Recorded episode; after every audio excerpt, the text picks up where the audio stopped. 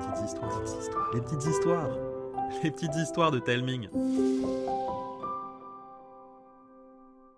Coucou les enfants, c'est l'heure du programme de février. Ce mois-ci, vous aurez droit à quatre histoires. On va commencer par une nouvelle aventure de Zélie. Cette fois-ci, elle va devoir résoudre un drôle de mystère. Des tas de gens de sa ville se retrouvent transformés en buissons plantés dans des gros pots de fleurs. Merci à Ella et Alban de m'avoir envoyé cette idée de mystère. Ensuite, Léa, Lagruffe et Simon reviendront dans La forêt sans retour. Une histoire que j'ai pu écrire grâce à Dahlia, Elliot, Solveig, Eva, Paloma, Sacha, Anaël, Lana, Aristide et Elia, qui ont participé à mon dernier atelier de fabrication d'histoires. L'épisode suivant marquera le retour de Sibylline, une de mes autrices préférées du monde entier. Je suis trop fier qu'elle ait accepté de vous écrire une grande aventure en trois épisodes. Le premier s'intitule Le cadeau d'anniversaire.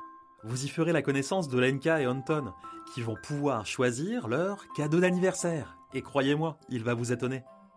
Les abonnés pourront finir le mois avec Les lunettes de l'avenir, une histoire imaginée par Thomas.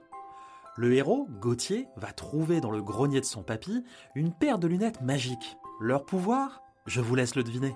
Il y a un indice dans le titre. Voilà, vous savez tout. Je vous embrasse et je vous dis à bientôt.